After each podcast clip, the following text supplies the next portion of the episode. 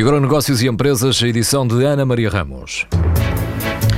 O BCP registra um prejuízo de 1.219 milhões de euros em 2012, agrava o resultado negativo registado no ano anterior. As contas estão a ser apresentadas a esta hora, em conferência de imprensa, na sede do banco, mas o Diário Económico adianta já um, na edição online este valor, 1.219 milhões de euros uh, registados uh, em 2012, prejuízos.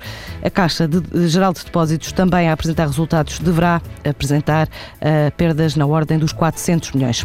O Banco Galego, que o BES, tudo a adquirir, tem um buraco de 150 milhões de euros. Assim confirmaram hoje as autoridades espanholas após a avaliação económica exigida pela intervenção do Governo de Madrid.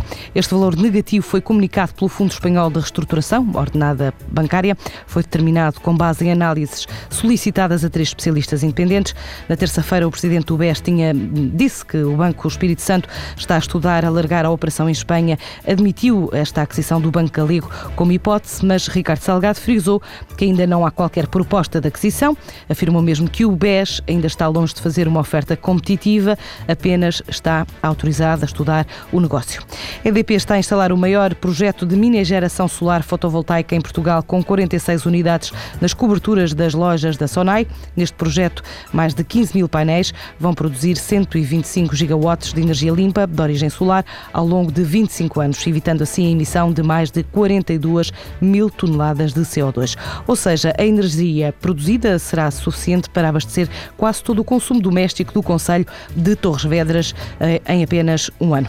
A SPI, Sociedade Portuguesa de Inovação, foi escolhida para liderar o primeiro estudo da Comissão Europeia sobre o estado da ciência e tecnologia na China.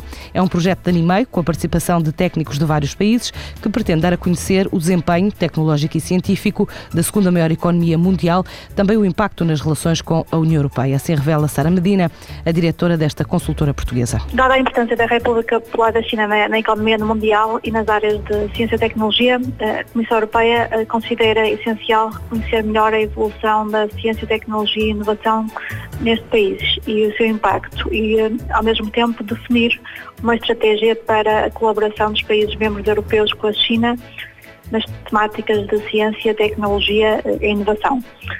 Este projeto irá ter a duração de 18 meses e, e, e, neste projeto a SPI irá, em colaboração com dois parceiros europeus, um parceiro da Áustria e um parceiro da Holanda, avaliar o impacto económico da ciência, tecnologia e inovação chinesas ao nível da produtividade e competitividade do país, assim como nos mercados globais, considerando as diferentes eh, áreas científicas e tecnológicas, os eh, distintos setores económicos e o tipo de entidades envolvidas. A União Europeia é o principal parceiro comercial da China, que a curto prazo, em 2020, pode liderar o grupo de países que mais publica trabalhos científicos. Até agora, no topo está, estão os Estados Unidos. Para já, a consultora portuguesa está no terreno para realizar então o estudo sobre a China. A SPI nasceu no Porto em 1997, está já há 13 anos no Extremo Oriente, com dois escritórios, um em Pequim, outro em Macau. Mantém relações de cooperação com várias instituições académicas chinesas.